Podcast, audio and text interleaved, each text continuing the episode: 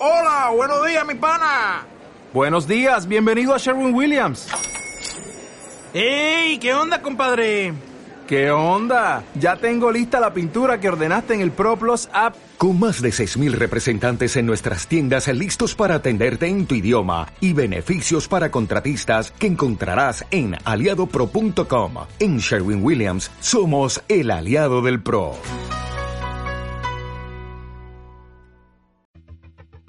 CCEMX Radio.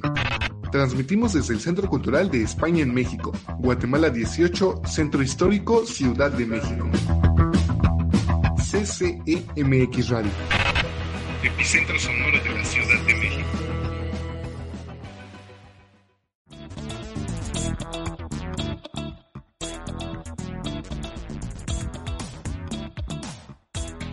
Es momento de entrar a un espacio donde la sociedad y la cultura se mezclan para conocer, reflexionar y aprender sobre proyectos, actividades y personas que al igual que tú, día a día imaginan un mundo mejor. Vamos juntos y juntas a Contracorriente. Comenzamos, comenzamos.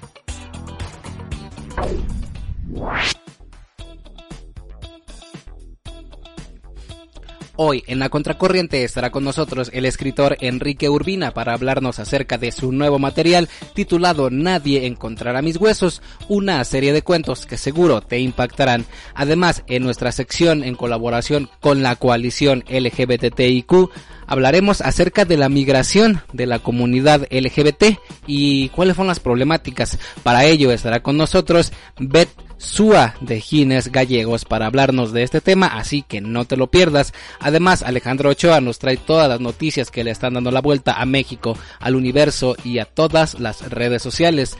Lola Ceja nos hablará acerca de la depresión blanca, ahora que ya viene diciembre. Tú sabes qué es esto, pues no te lo pierdas. Además, Lola también romperá un mito acerca de la tortilla y que esto nos engorda. Por eso muchos y muchas ya no quieren echarse unos ricos taquitos, pero no te lo pierdas.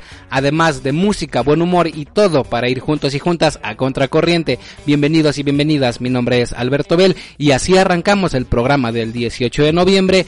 Comenzamos.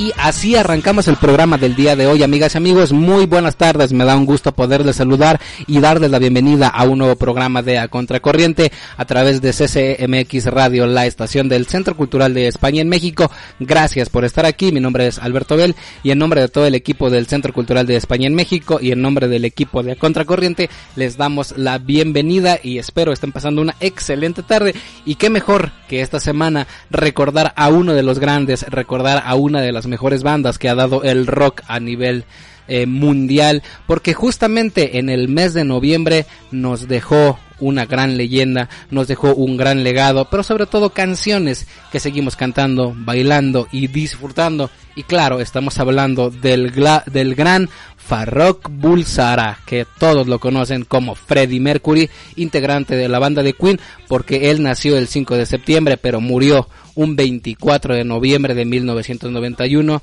diagnosticado de SIDA, lo cual antes de morir él hizo muchísimo hincapié en mensajes y una gran campaña para hacer conciencia acerca de esta enfermedad. Justo también ahora que se acerca el mes de diciembre y el Día Internacional de la Lucha contra el SIDA, hoy más que nunca recordamos la música y el gran mensaje que dejó Freddie Mercury. Algo muy interesante que hay que recordar después del fallecimiento en 1991 de Freddie Mercury es que en el concierto que se le hizo un año después, es decir, en abril de 1992, participaron grandes celebridades de la época como Metallica, Guns N' Roses, así como George Michaels y muchos integrantes más que, que también formaban parte del mundo del rock and roll. Y vaya que ese fue un gran concierto y hasta hoy seguimos recordando la música de Freddie Mercury, pero también recordamos esta lucha contra el SIDA que solo hizo pública dos días antes de morir, y lo cual ya le habían diagnosticado unos años antes, pero él no quería hacerlo público. Por ello, y por esa gran lucha que hizo, quizá no en los medios, pero sí alrededor, y que después de saberlo, ahora se hace un poco más de conciencia, tanto en el mundo musical, así como en el mundo de la medicina y en el mundo social, todos le ponemos mucho más atención al momento de escuchar una canción de Queen, una interpretación de Freddie Mercury. Otra de las grandes curiosidades es que, según Freddie, él nunca estudió música, por lo cual el talento que tenía era nato y claro que lo explotó. Y a muchísimos años de que Freddie Mercury haya dejado este mundo, hoy recordamos toda su música, recordamos la lucha que hizo contra el SIDA y recordamos el legado que tuvo con la banda Queen, porque en 1991, el 24 de noviembre, Freddie Mercury pasó de ser un gran músico a una gran leyenda. Así arrancamos el espacio de este miércoles, amigas amigos, y hay mucho que le está dando la vuelta al mundo, no solo eh, esto que recordamos que fue en 1991, sino también todo lo que está ocurriendo en las redes sociales en Estados Unidos. Seguimos con el COVID, seguimos con declaraciones de Andrés Manuel López Obrador y mucho a lo cual hay que ponerle atención en el mundo noticioso. Por ello, Alex Ochoa nos trae las noticias de la semana que le están dando la vuelta a las redes sociales, al mundo, al universo y mucho más. Vamos a escucharla y yo regreso para seguir juntos y juntas a Contracorriente. No se desconecten.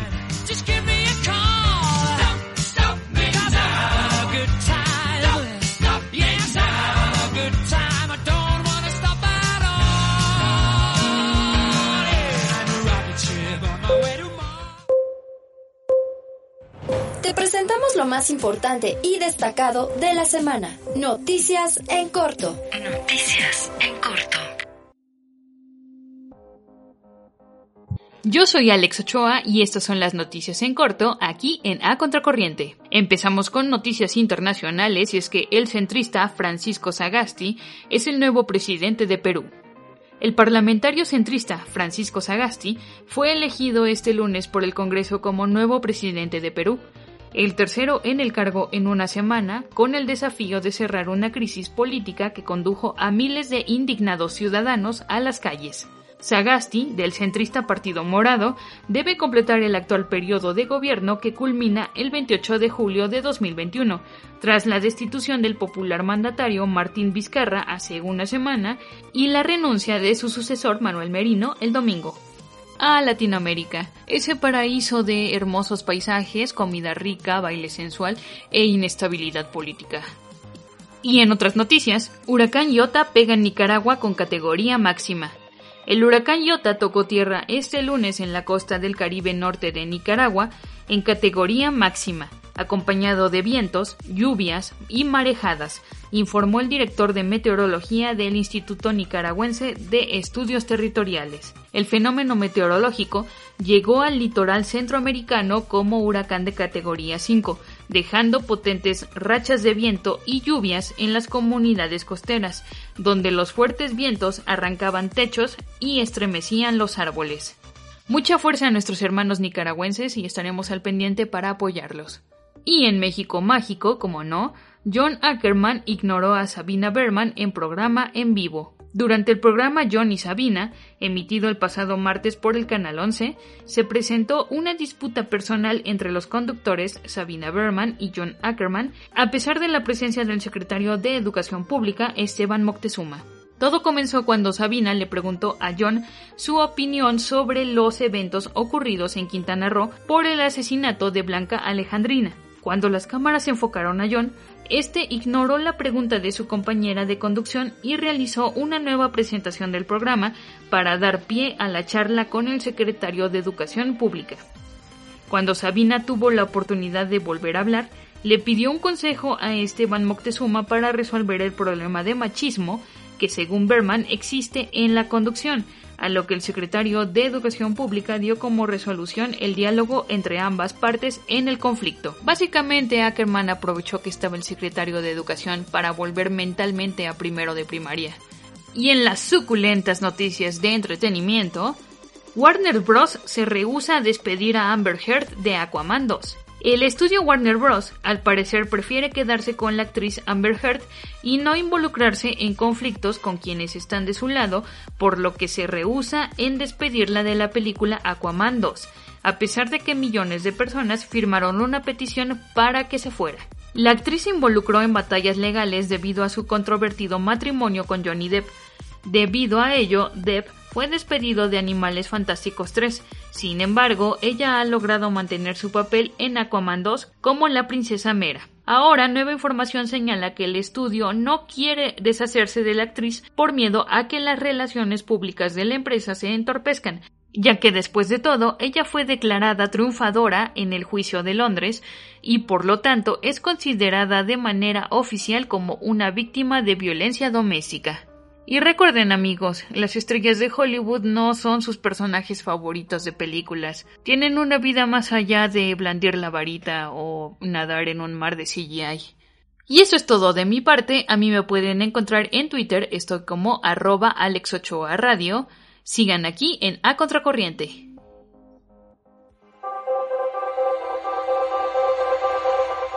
Queremos ampliar tu sed de conocimiento e información. Por ello traemos lo mejor de lo mejor de la élite. Esta es la entrevista. Ni Obama tiene estos invitados.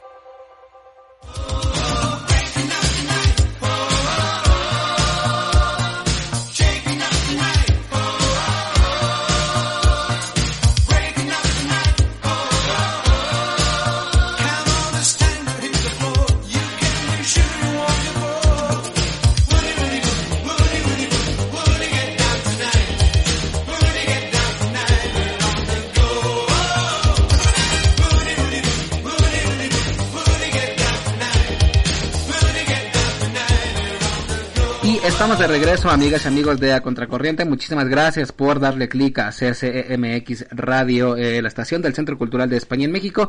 Y ya estamos en, este programa del 18 de noviembre. Vaya que rápido se nos ha ido y se nos está yendo el mes y estamos ya casi entrando a, a diciembre y parece que estamos viendo la luz al final del camino por muchas cosas que vivimos y otras tantas que tenemos que ponerles atención cada momento, a cada paso, a cada día en nuestro país, Centroamérica y mucho más. Y por ello, uno de los grandes eh, aspectos a los cuales debemos ponerles atención, por todo lo que hemos vivido antes del COVID, ¿recuerdan ustedes las caravanas migrantes que venían hacia México?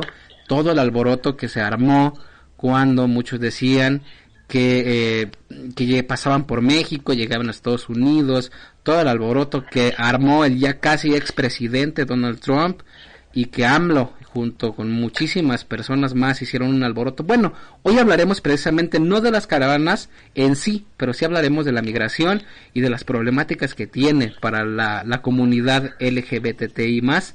Y bueno, hoy tenemos una gran experta, tenemos a Beth eh, Sua eh, de Gives Gallegos. Muy buenas tardes, Beth, gracias por estar con nosotros. Buenas tardes, buenas tardes al público de A Contracorriente. Pues gracias Alberto invitación.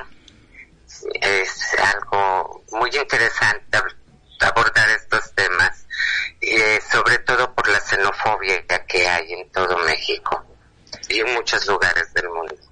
Seguro que sí, y para todos y todas aquellas que nos estén escuchando, bueno, pues Beth es activista social desde hace 20 años en la lucha frente al VIH, así como también de los derechos humanos, dirigida a la equidad de género, también a la población LGBTI, eh, también es colaboradora y también es cotitular de la, eh, de la comisión de la incidencia política de la coalición mexicana LGBTI. Eh, todo esto eh, pues tiene muchísimo eh, aspecto y, y, relevancia a tu trayectoria, Beth, sobre todo por que parece que no avanzamos ante entender los derechos humanos, entre el respeto ante pues la identidad, mentalidad y preferencia de todas las personas, pero en migración pareciera que se, que se maximiza más, pero también a la vez pues lo dejamos de lado. ¿Qué es lo primero que tendríamos que rescatar para entender la migración de las personas o de la población LGBTI, tanto en México como en Centroamérica? Eh, te pierde un poquito la voz.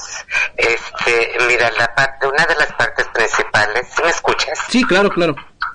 Ok, mira, una, una de las partes principales que hay que entender sobre el contexto de, de la migración es que no es lo mismo estar viviendo en México o en los lugares más que nada de- del sur de la República, en donde no hay tanta discriminación en el, como acá en el istmo de Tehuantepec, eh, hacia la comunidad LGBT.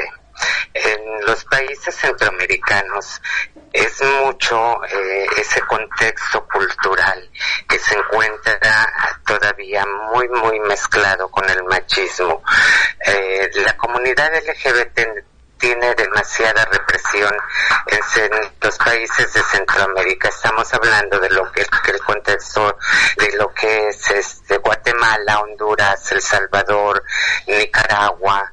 Sí, son lugares en los que sufren demasiado agresiones, no nada más la, parte de discriminación familiar que hay, que no quieren tener un hijo gay y mucho menos si es si es trans, una persona trans todavía eh, recibe así mucho más discriminación. Han habido demasiados asesinatos en, en los países de Centroamérica en contra de las mujeres trans que para ellas les es muy difícil estar en sus países, por eso salen desde muy pequeñas, salen de sus familias por el maltrato, se alejan de ellas.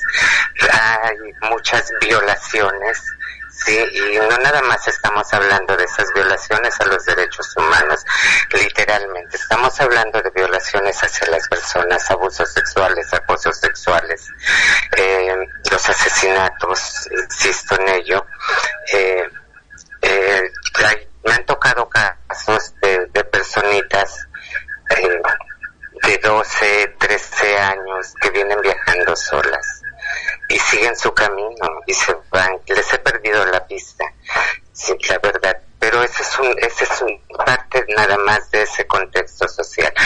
La otra parte es la delincuencia organizada que hay en, en esos lugares en donde ser de la comunidad LGBT es firmar tu, tu sentencia de muerte. Es, es hablando, de- es como decir que es un deporte de riesgo. Eh, sí, ah, Ahora con, las leyes no las amparan, no, no abordan completamente esto. Pueden haber ciertas protecciones a nivel internacional, pero hablando de las leyes dentro de estos países, no hay una que favorezca a la comunidad LGBT eh, allí. Sí. Hay, hay algo muy... ¿Qué me ibas a decir, perdón? Sí, no, no, no te preocupes, Bet. Eh, hay algo muy, ah, bueno, hay muchos aspectos importantes dentro de todo lo que nos comenta eh, Bet, amigas y amigos, y, y ustedes también nos pueden dejar sus comentarios a través de las redes sociales, a través de WhatsApp y a través de pues nuestras vías de comunicación para que no solamente quede allí, pero hay mucho Bet que hay que tratar y esto que mencionabas de los de los niños y niñas de 12, 13 años, ya casi adolescentes, eh, es muy complicado cuando se cuando eh, eh, pues se identifican como como población o personas o, o- parte de la comunidad LGBT y, y- y cu- cuáles son estos derechos a las infancias para que podamos entender cuando estos niños pasan a ser eh, o, o se identifican ya como parte de la comunidad LGBT, ya sea trans, gays, en fin, ¿cómo podemos ayudarles a esos niños? ¿O cómo se debería ayudarles en realidad? Bueno, estos niños en los que se- sí se le debería de, de ayudar, al igual que en México, que estamos este, luchando por tener esa ley sobre infancias trans en todos los lugares en todos los estados. Es igual la, la protección que deberían de recibir de- en sus propios países. Lamentablemente, esas partes de incidencia política dentro de los países nosotras no podemos realizarlos desde México y las personas que los realizan allá no tienen suficiente apoyo por parte de los representantes que hay eh, en, cada lugar. Eh, esas leyes ni siquiera están tocadas o pensadas para nadie. Ah, no podemos lograr mucho tal vez desde allá, podemos apoyarlos en su camino, aquí en México cada que pasan o cada que yo me los encuentro acá, en lo que yo les puedo ayudar. Ah, hace falta mucho, eh, hacer mucha incidencia tal vez a nivel internacional para que puedan lograr un apoyo. Las personas no piensan eh, correctamente con las cosas que hay atrás de, estas infancias trans, en esa lucha por vivir, en es- esa lucha por decir mamá, papá, eh, soy gay, soy lesbiana, soy hombre trans o soy mujer trans, o soy intersex- intersexual incluso. Eh, me tocó un caso de una, de- con una personita intersexual, por cierto, con una vida eh, desde toda su infancia demasiado fuerte. Eh, su mismo padre la violaba. Y son cosas que, nos ponen a pensar mucho. Eh, lamentablemente, eh, el aspecto económico por el que pasan allá ah, es todavía un poco más pesado. Eh, lo que ganan no es lo suficiente. Para algunas, el poner un tra- tener un trabajo y ubicarse dentro de él, tener un espacio, poder sobrevivir. Y a veces la delincuencia no los deja. Les piden el derecho de piso y si no lo pagan eh, les hacen muchas cosas. Eh, ha, ha provocado esto demasiadas agresiones hacia sus personas, hacia sus familias y optan también por salir. Ah, no sé, es, tal vez es algo muy extenso el, el hablar sobre la migración eh, y los motivos por los cuales se llevan a cabo, pero son, son las causas por las que ellas pueden salir. Eh, hay personas como las que, estamos hablando de, infancias trans que salen porque son violadas por sus mismos hermanos, por sus mismos padres, por sus tíos. Y no nada más es correr ese riesgo de violaciones ahí, también el salir a la calle les supone muchas agresiones. Los persiguen, los golpean, eh, las mismas pandillas de allí que se encuentran cerca. Entrar de un barrio a otro es un poco peligroso y el trabajar como lo hacen ellos todavía mucho más. Como tú lo mencionas, Beth, hay muchos aspectos por los cuales se, se, pues, se da la migración y, vaya que abordarlos todos en, en este en este espacio obviamente no se podrá por, por tiempo de, de radio amigas y amigos pero a mí me llama mucho la atención cómo, cómo se ha tratado la migración, no solamente para, para la comunidad LGBT, sino en general, pero en este aspecto, Beth, ¿tú crees que en México se ha avanzado, se ha avanzado tanto en leyes como en ciudadanía, como en comprensión? ¿Crees que se ha avanzado y qué crees que nos haga falta para, para tomar más conciencia acerca de esto? Estamos hablando todavía sobre migración o sobre esta parte de la comunidad LGBT a nivel nacional. Para, porque si están hablando sobre la comunidad a nivel nacional, sí nos hace falta mucha inclusión sobre leyes, mucho trabajo, están reformas a las leyes de educación. Eh, pero una eh, aparte de lo que tenemos ya en algunos estados, como lo es el matrimonio igualitario, eh, la ley sobre identidad de género, sí, eso que son muy importantes eh, en muchos aspectos, pero también nos hace falta algo que es para mí significa mucho más, que son las leyes sobre discriminación y la tipificación por crímenes de odio. En eso nos hace falta avanzar y no nada más avanzar en esas dos leyes para- en todos los estados, en todas las poblaciones, sino también avanzar en ese seguimiento que hay hacia el cumplimiento de las leyes. Estamos abordando un tema eh, en el cual yo creo que sería bueno eh, planearlo, planificarlo eh, y hacer, eh, llegar a hacerlo realidad. Que el, el próximo año vienen todas las partes de, de unas nuevas votaciones, nuevas personas. Y sería mucho más fácil, yo creo, lograr realizar estos si nosotras hacemos esa incidencia eh, con el partido que sea, pero tratar de que ellos, que estos estados, este- estas, estas personas que se encuentran al frente y que nosotros los elegimos, sean capaces de abordar estos temas, que tengan esa sensibiliz- sensibilización, perdón, que también tengan los conocimientos necesarios para poder abordarlos. Ese sería una, de, uno de los mayores logros si podemos meterlos a más estados todavía. Si ese seguimiento no se da completamente en las fiscalías, es posible de que estén las leyes en algunos estados, pero si las fiscalías, sobre todo aquellas que son pues, dirigidas a la equidad de género, no les dan seguimiento, simplemente quedamos en las mismas. Y es por eso que cunden los abusos, las malas repercusiones, medios de comunicación que te abordan el tema sin tener el menor conocimiento de ello. y eso es preocupante para nosotras, porque de repente por ahí aparecen notas eh, con bastante discriminación por la forma en que, que las he leído eh, eh, que eh, matan a una mujer trans, hieren a una mujer trans o la llegan a lastimar y qué es lo que dicen, un hombre vestido de mujer. ¿Cómo es posible que a estas alturas todavía estos medios de comunicación continúen haciendo eso con tal de, vender una nota periodística? Esas notas amarillistas ya no deberíamos de tenerlas. Sí, sobre todo que ante la violencia se sigue eh, pues resaltando que existe esta falta esta falta de, de pues de información Bet hay algo muy interesante y voy a, rescatar algo que tuvimos hace algunos programas amigas y amigos donde eh, también hablamos acerca de migración. Justamente cuando se daba esto de las caravanas que les comentaba al, comenzar esta entrevista pero eh, eh, había algo muy interesante Bet que me que comparto contigo y con todos ustedes auditorio que nos decían acerca de cómo se trata a las personas migrantes de Centroamérica en México.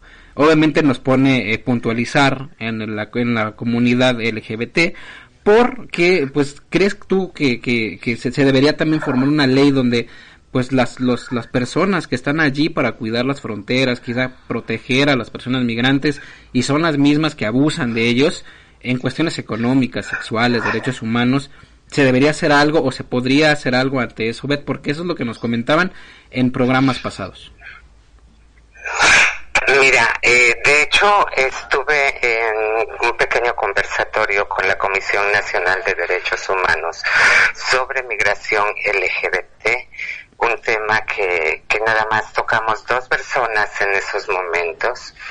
Eh, lamentablemente no hay una ley que te pueda distinguir a la comunidad LGBT dentro de la parte de, del INAMI que, que tenemos en México o del Instituto Nacional de Migración.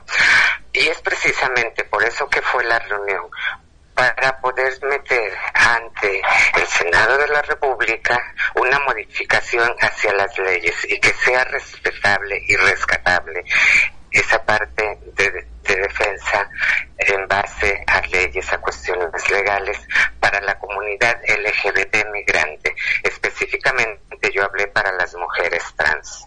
¿sí? Eh, por la situación que de que aun cuando tengan una profesión, cuando tengan estudios, simplemente ¿qué se les hace en México? No son, no es validado nada de eso y eh, tienen la oportunidad de trabajar, pero se siguen encasillándolas en que si eres una, una persona que se viste de mujer, sí, y tienen ese pensamiento tan feo, eh, siempre es, ¿qué les toca el trabajo? Trabajo sexual, eh, trabajo en bares, de meseras, de limpieza y hasta allí se les acaba y veces esa parte de, para el área, el área laboral.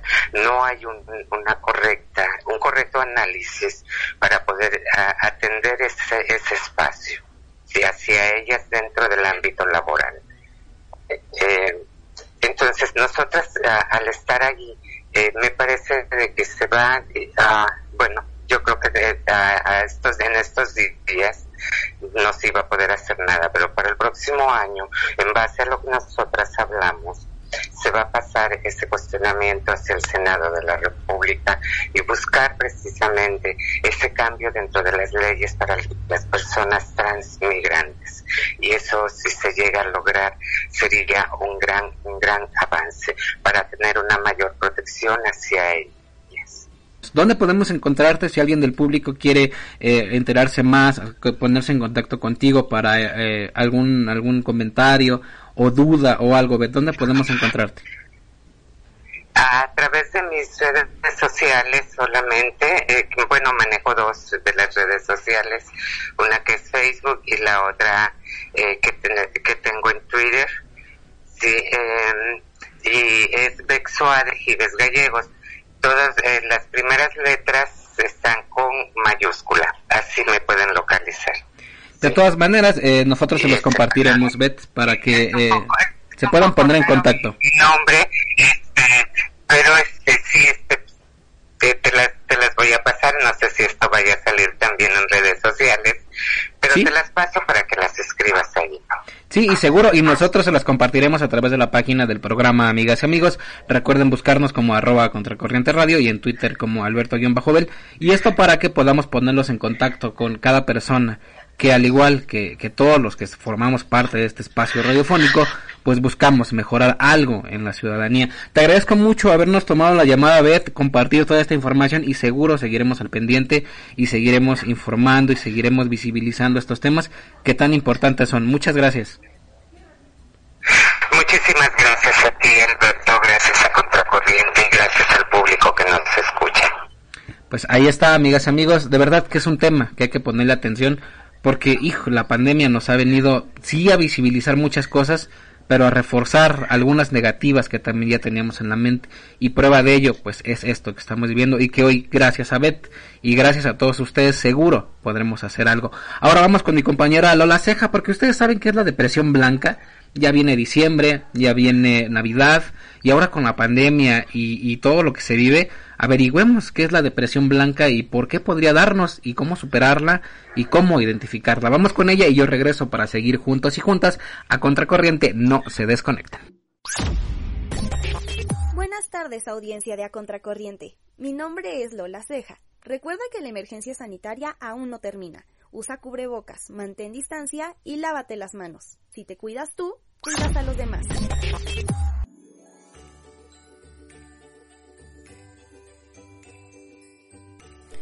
¿Ya habías escuchado de la depresión blanca?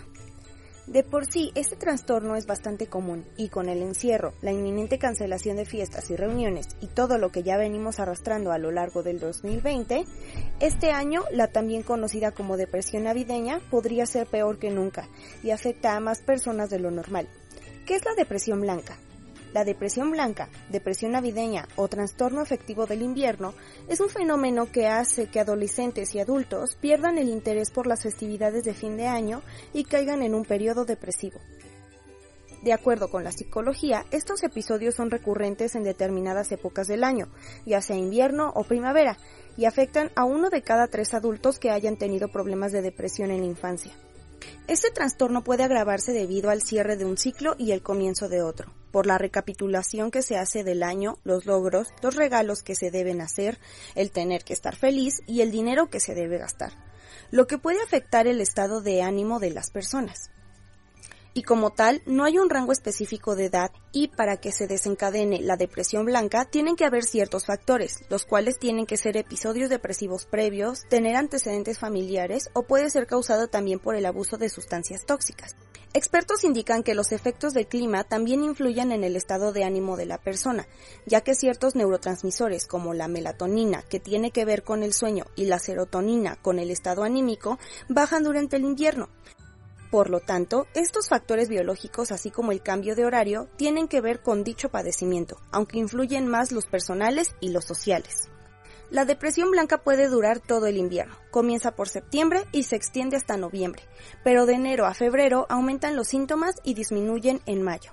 Se cree que entre 1 y 2% de la población padece este trastorno, el cual afecta el sueño, el apetito, provoca irritabilidad, desesperanza, aislamiento social y pérdida de interés por sus actividades cotidianas. Los principales síntomas son fatiga generalizada, comer en exceso o falta de apetito, modificación en el peso, problemas de sueño con muchas ganas de dormir o no poder lograrlo, letargo, disminución de energía, ideas suicidas en casos extremos. De ahí que la pandemia presente un reforzador de este trastorno. Sin embargo, el cariño y la atención siempre pueden ser la mejor medicina para solucionar este impas del invierno y la época navideña. Mientras vamos a un corte, Síguenos en Facebook como arroba a Contracorriente Radio y en Twitter como arroba alberto-bel. Regresamos. CCEMX Radio, epicentro sonoro de la Ciudad de México. Hemos detectado la aparición de bandas que ya no deberían estar sonando en la estación. Agrupaciones que ya no se encuentran entre nosotros. Desconocemos por qué están aquí. Y tampoco sabemos si son peligrosas. En su momento tocaron canciones que quisimos mucho, pero ahora... Zombie. Todos los miércoles en punto a las 7 de la tarde por CCEMX Radio. Queremos escucharte y conocerte. Asiste al programa. Mándanos un mensaje en Facebook arroba a Contracorriente Radio. Continuamos. Estás escuchando a Contracorriente por CCEMX Radio.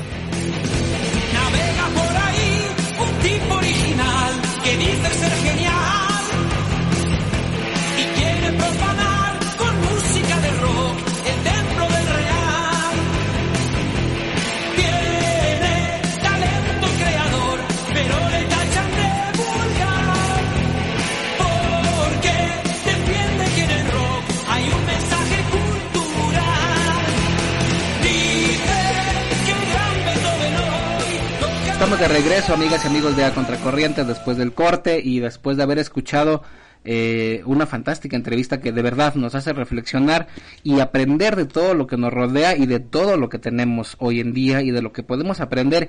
Y algo justamente para aprender son los libros, el mágico mundo de la literatura. Y por eso siempre me da un gusto recibir a escritores, editoriales, libros y cosas de las cuales podamos aprender. Y hoy tenemos un viejo amigo en el programa y digo viejo que parece raro, pero han pasado dos meses desde que platicamos con él, un poquito más, un poquito menos pero ya había estado con nosotros y compartiéndonos parte de su trabajo y hoy lo tenemos de regreso, Enrique Urbina. Muy buenas tardes, Enrique. Vaya que ha pasado tiempo y, pareciera que no, pero ya ha pasado. ¿Cómo estás? Y gracias por estar con nosotros.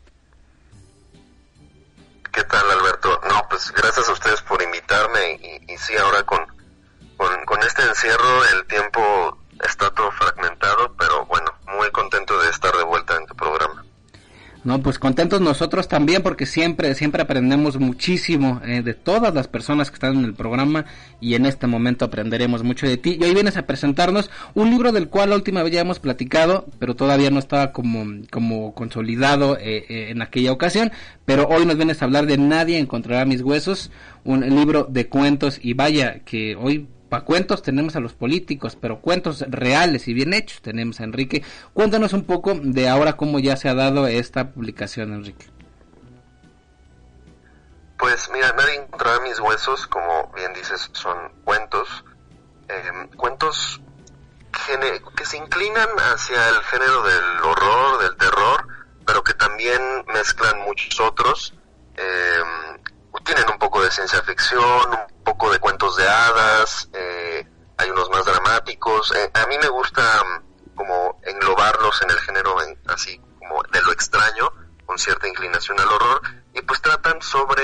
eh, hay algunos escenarios que sí son muy fantásticos, pero a mí me gusta pensar que tratan sobre nuestra realidad. Son cuentos, yo lo llamo también tóxicos, porque mezclan muchas cosas y también tratan sobre relaciones tóxicas, espacios tóxicos, em, seres fantásticos tóxicos, pero bueno, que intentan hablarnos sobre lo que está pasando actualmente, ¿no? ¿Qué, qué- a- acerca de esto que nos mencionas, ¿qué rescatas tú y qué sobresalta y qué sobresale, sobre todo en los cuentos?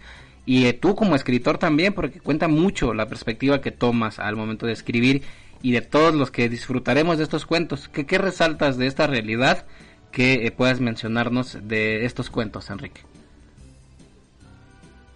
Bueno, sobre eso creo que hay dos cosas principales. Primero, em, como en términos generales, a mí me gusta pensar eh, también la literatura en general como una especie de alucinación que al mismo tiempo nos acerca a la realidad. Es un poquito contradictorio, pero me parece que es eso, ¿no? O sea, mm, si uno lee, o es lo que quiero lograr con mis cuentos, si uno los lee, va a como su realidad se va a distorsionar y va a cambiar, pero para acercarse más a ella, ¿no? ¿Por qué? Porque ahora mismo, mientras platicamos, todo lo que está pasando hace que, que la realidad parezca irreal en sí misma, ¿no? O sea, co- cosas que jamás nos imaginábamos que, que sucederían están sucediendo, pero pues como que nos acostumbramos a este ritmo ya, ¿no? Como, como de irrealidad todo el tiempo. Y lo que yo quiero con estos cuentos es justo, pues, un poquito despertarnos de, esa sensación y regresar a, nuestros sentidos, ¿no? Y de nuevo descubrir la realidad a través de un lenguaje diferente. Entonces, eso por un lado. Y por el otro, en cuanto a este tema de realidad, también creo que uno de los temas más eh, que más aparecen en, el en los cuentos es la presencia de la naturaleza. La naturaleza como la entendemos así en términos generales como vegetación no tocada por la humanidad, pero también la naturaleza humana, ¿no? Entonces, es como nosotros pensamos a esta naturaleza vegetal eh, como, al- un- un- como una presencia incluso monstruosa, ¿no? Que no podemos entender, pero que a diferencia de los monstruos convencionales, como, no vampiros o cosas así, no se tiene que ocultar en la oscuridad, sino que está ahí todo el tiempo, ¿no? Y eso a mí es algo que me parece, pues, bastante siniestro de- de nuestra parte como verla así, ¿no? Como un monstruo que no se tiene que ocultar, pero que en realidad no es un monstruo, ¿no? Sino nada más es algo que no podemos llegar a entender. Entonces, esos son los dos temas principales del libro. Quizá la pregunta que, que, que, que te voy a hacer, Enrique, es como preguntarte, eh, no sé, cuál es tu comida favorita, pero entre todos, bueno, ¿cuántos eh, cuentos consta esta publicación y cuál es tu favorito? Son mm, aproximadamente unos 12 cuentos y bueno, la verdad es que todos me gustan porque eh, todos exploran, digamos, diferentes pues aristas de esto que te estoy contando. Tal vez uno que así particular sea eh, uno que se llama El Atolladero, que trata sobre una pareja que se acaba de mudar a una nueva casa y tienen un vecino ahí medio extraño que les regala un, un hongo gigante y, pues, bueno, empiezan a pasar cosas con, con ese hongo. Sí, seguro, y, a muchos no- nos, nos retomará como las personas que eh, nos escuchan y que lo vivirán quizá con sus vecinos, quizá no con este hongo, pero quizá el hongo es una metáfora de algo que vivimos cada uno de nosotros en nuestros, en nuestros pequeños contextos, amigas y amigos, y ahí está una buena recomendación para que ustedes, si no es ese, alguno de estos 12, les llamará la atención. Enrique, ¿qué fue lo más difícil ante obviamente la pandemia, la manera de escribir, eh, esto que nos cuentas de eh, la oscuridad, la realidad, la naturaleza? ¿Qué fue lo que más se te complicó? Y qué fue también lo agradable, porque también escribir es muy agradable, no solamente para ti que eres escritor, sino para todos que lo hacen de una manera amateur. ¿Qué fue lo más bonito, pero también lo más complicado al momento de escribir estos cuentos? Pues yo resumiría ambas en, en una misma en una misma respuesta. ¿Por qué? Porque el horror pues es un género que todos conocemos y también es un género pues muy divertido, pero que se puede prestar mucho al lugar común, ¿no? A que uno cuente cosas que no importa si ya se han contado antes, pero lo, cuenta de la misma forma o de forma aburrida o no tienen no ofrece nada nuevo al lector. Entonces, pues eso es muy complicado, ¿no? Encontrar nuevas perspectivas sobre el horror, crear un- los propios monstruos que uno, o sea, inventarlos como hacen otros, pero que sí se sientan como nuevos. Eh, y eso también en cuanto a estructuras, ¿no? O sea, nosotros también, pues, tanto de películas como de libros, de todo eso que leemos, sobre todo de, no, de horror, pues ya conocemos cómo se cuentan las cosas, ¿no? Entonces, un gran reto era, de nuevo, contar eh, historias que se sientan diferentes, que, propongan diferentes maneras de sentir miedo y también eh, cómo contarlas, ¿no? Entonces, eso era el reto, pero también fue pues, agradable hacer esa exploración, ¿no? Porque, pues, em, vaya, no digo que esté haciendo algo completamente nuevo, pero adentrarse en terrenos que uno no conocía es muy satisfactorio. Seguro, seguro que sí, y, y- y- y ayuda el, el simplemente darse la oportunidad de conocer nuevas cosas. ¿no? Estos cuentos eh, están dirigidos para un público en específico, también se, se les puede leer a los niños. Está, ¿Los pensaste para un público en especial o, o, o cómo está ahí, Enrique?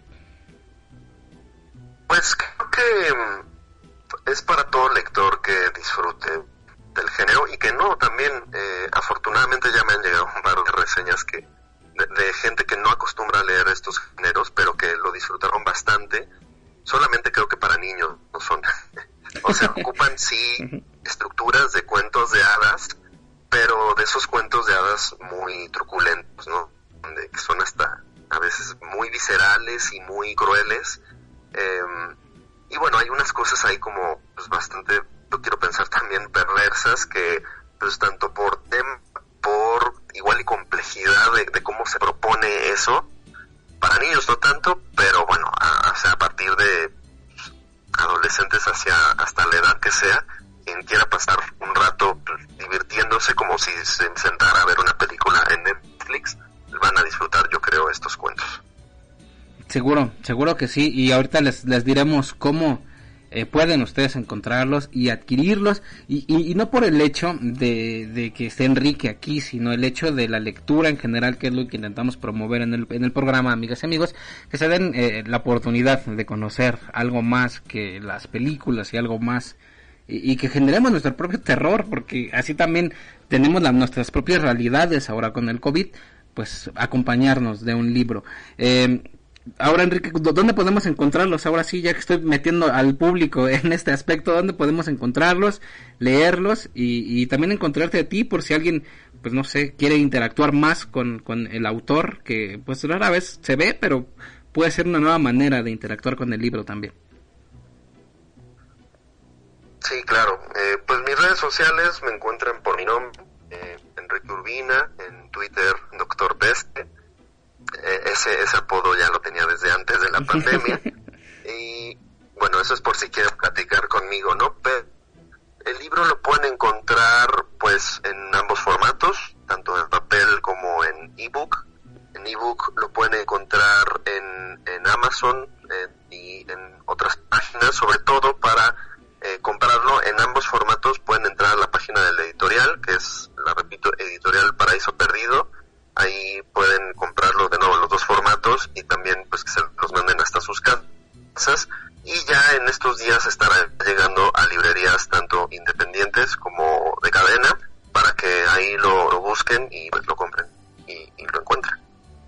te gustaría eh, mencionarle al público, algo que a ti te parezca importante e interesante eh, mencionarle a todos y todas que nos escuchan acerca del libro, acerca de la lectura, acerca de este trabajo, eh, algo que quieras decirles, Enrique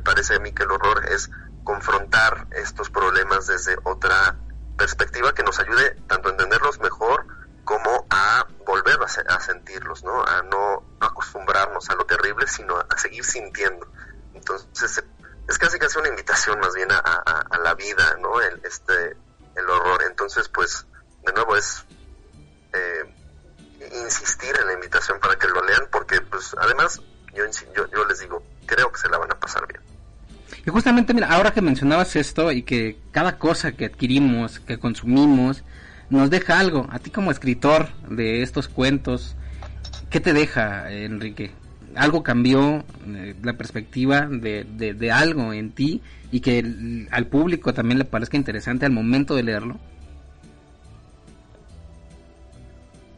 Pues creo que uno tiene que seguir sus obsesiones siempre, ¿no? Y por alguna razón, eh, una de mis obsesiones eh, artísticas siempre ha sido este tema de la naturaleza. Y pues cuando entré a ella, no es que la haya podido entender mejor, sino que más bien me di cuenta justo, ¿no? Que uno no tiene que entender todo lo que nos rodea para que esté bien, o, o no tiene que estar bien o estar mal, ¿no? O sea, hay cosas que son y ya, y no podemos juzgarlas de alguna u otra forma. Entonces, me parece que la naturaleza es una de ellas, ¿no? Es tan terrible como eh, hermosa y pues así es y hay más cosas en nuestra vida, incluso en el día a día, no tenemos que irnos a un bosque para darnos cuenta de eso. Entonces, eso a mí me ayuda a darme cuenta al escribir este libro. Qué bonito, de verdad que y la naturaleza, como dices, en todos los sentidos, amigas y amigos, para que pues reflexionemos, aprendamos y, y ¿por qué no? A veces el miedo también lo está muy estereotipado de no debes sentir miedo por X o Y razón, pero pues también nos ayuda a veces vivirlo, sentirlo. Y vaya, nunca pensamos que algo como lo que estamos viviendo hoy en día a nivel mundial pasaría, pero bueno, siempre nos ayudará para mejorar y ojalá eso sea cuando ustedes lean este libro de Nadie encontrará mis huesos de Enrique Urbina o sea lo que sea que ustedes tengan en su contexto y este libro los pueda acompañar, les pueda enseñar y les pueda dejar algo en sus vidas al momento de leerlo y al momento de escuchar esta entrevista también, porque en voz de quien lo escribe y de quien está con ustedes al momento de que ustedes lo leen, pues siempre, siempre aprenderemos algo. Enrique, te agradezco muchísimo haber estado con nosotros y compartir qué viene ahora más adelante para ti. Tienes nuevos proyectos, alguna nueva publicación que quieres compartir al público y seguro estaremos pendiente también de ello. Muchas gracias Alberto. Pues hasta ahora eh, sigo escribiendo, ahora estoy en, en proceso de una novela. Es posible que venga algún libro de cuentos más adelante, pero no quiero velar nada aún, porque bueno, todavía no, no está en concreto el, este proyecto, pero bueno, ya regresaré contigo por, por, para cuando salgan. Seguro que sí, estaremos pendiente y estaremos también eh, eh, pues publicando todo para que el público pueda adquirir este este este nuevo material que tienes que se llama Nadie encontrará mis huesos. Se los pondremos en la página del programa en mi Twitter y todo lo humanamente posible para que ustedes se acerquen a la lectura y dejemos de tener miedo a la lectura. Vaya que, que en México nos hace falta si no leer sí leer algo nuevo y quizá reaprender y escribir todo lo que hemos eh, vivimos y tenemos alrededor. Muchísimas gracias Enrique y seguro estaremos pendientes. Muchas, muchas gracias. Gracias de nuevo Alberto por la invitación.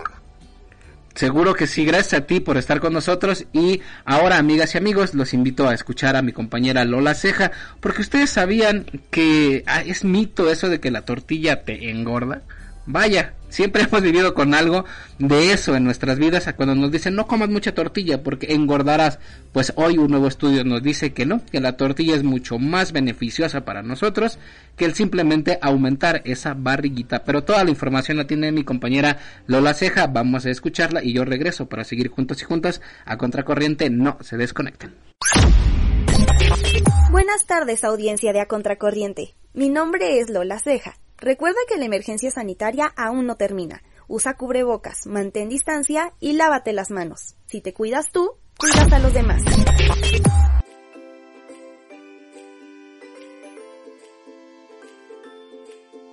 Es un mito que la tortilla engorda y dejar de consumirla es nocivo. Nutriólogos. La tortilla de maíz nixtamalizado sorprende cada día por sus enormes beneficios a la salud y la energía que te proporciona viene de los hidratos de carbonos complejos, los más sanos y necesarios para tu cuerpo. Como hemos apuntado en numerosas ocasiones, en México prehispánico el hombre mesoamericano se mantuvo sano a base de una dieta muy sencilla, maíz, frijol, nopal, chile y calabaza. Lo anterior sobre todo porque el nixtamal potenció las propiedades del maíz y la síntesis que hace con el frijol es formidable.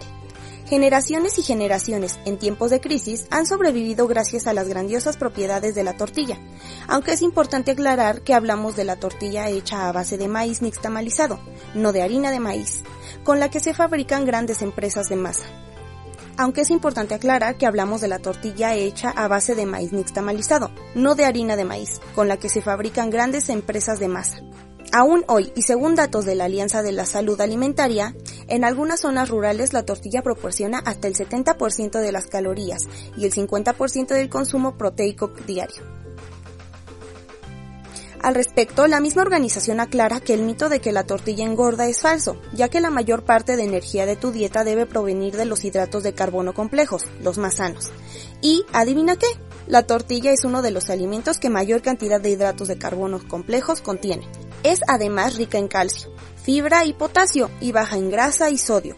Por todo lo anterior, eliminar la tortilla bajo el mito de que engorda puede ser muy peligroso, según la nutrióloga Guadalupe Herrera Estrada. Al respecto declaró en entrevista para el Universal. En muchas ocasiones la gente se deja llevar por ese mito y en el afán de bajar de peso elimina de su alimentación diaria la tortilla, lo que puede resultar muy peligroso porque no solo se exponen a un desmayo por la falta de energía y cansancio que les provoca eliminar este alimento, sino que también afectan sensiblemente su sistema inmunológico y son más propensos a padecer enfermedades. Por su parte, Isaac Calderón Parra, especialista en nutrición aplicada para deporte de alto rendimiento, también compartió para el mismo diario. Incluso a los atletas de alto rendimiento se les recomienda consumir tortilla de maíz, no solo por la energía que brinda este alimento, sino porque todos sus nutrientes favorecen la recuperación muscular, favorecen el sistema inmune y contribuyen a evitar enfermedades. Come dos tortillas de maíz en el desayuno, comida y cena para saciar tu apetito y mantenerte saludable. Asegúrate que sean de maíz nixtamalizado, sus propiedades te sorprenderán. Estás escuchando a Contracorriente por CCEMX Radio.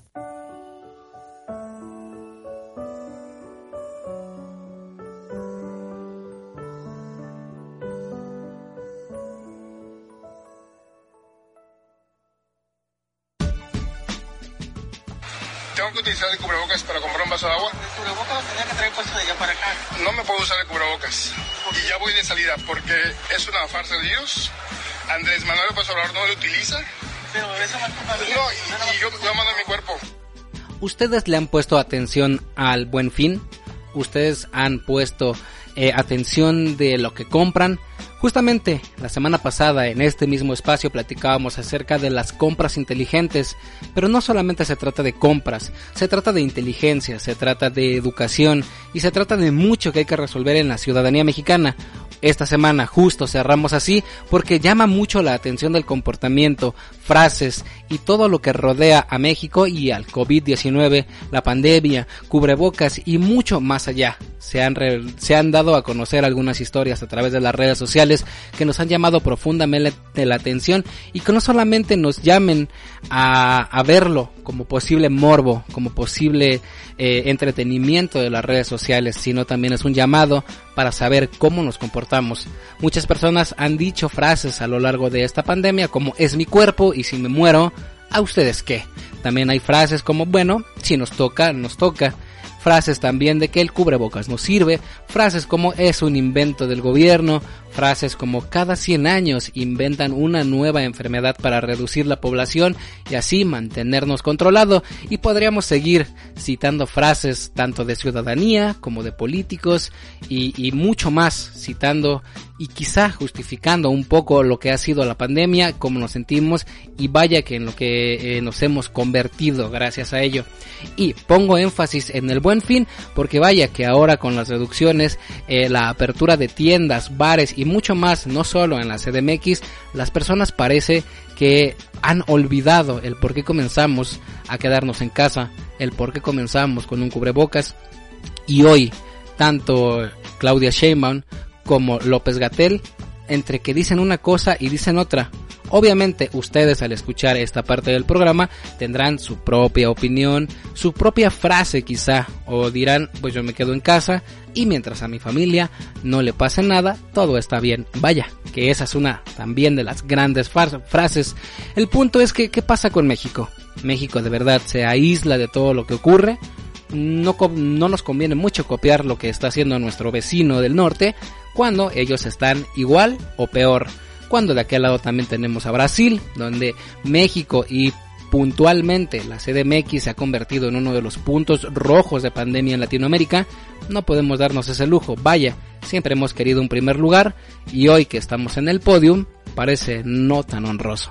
Por eso, y poniendo énfasis en el buen fin, que es precisamente con lo que comenzamos la reflexión del día de hoy, es ponerle atención a qué nos viene en diciembre, cómo viene la economía, cómo vendrá el uso de cubrebocas, López Gatel entre que dice una cosa, entre que sí sirve y no sirve, Andrés Manuel sigue sin usar el cubrebocas, Sheinbaum ya ha pasado por el COVID-19 y la ciudadanía parece que volvemos a nuestras raíces, donde somos un país sin memoria y sin recuerdos, porque todo se nos olvida, así como malos gobiernos, ojalá también se nos olvide todo esto que está ocurriendo ante el COVID-19, ahora con el buen fin, las compras y la economía, y en México parece que sigue a algunas personas y a tantas otras, importándoles demasiado, otras poco, y vaya que nos dividimos por niveles. Mi nombre es Alberto Bell y así llegamos al final de este espacio. Muchísimas gracias por darle clic a CCEMX Radio, la estación del Centro Cultural de España en México.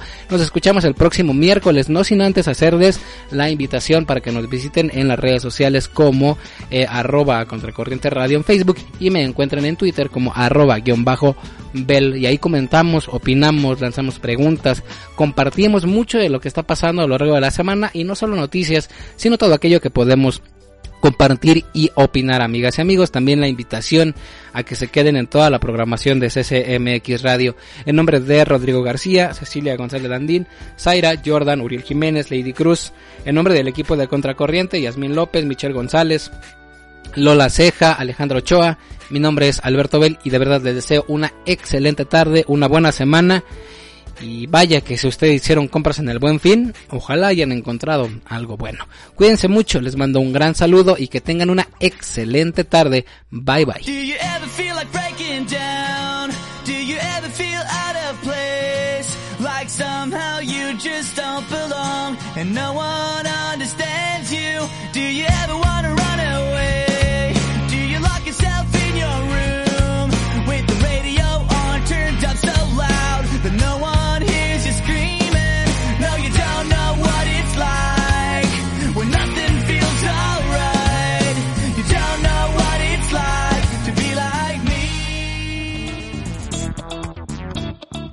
Este programa fue traído por el Centro Cultural de España en México, el Laboratorio de Ciudadanía Digital y el Ateneo Español. Estaremos contigo en la próxima emisión en punto de las 3 de la tarde. A Contracorriente.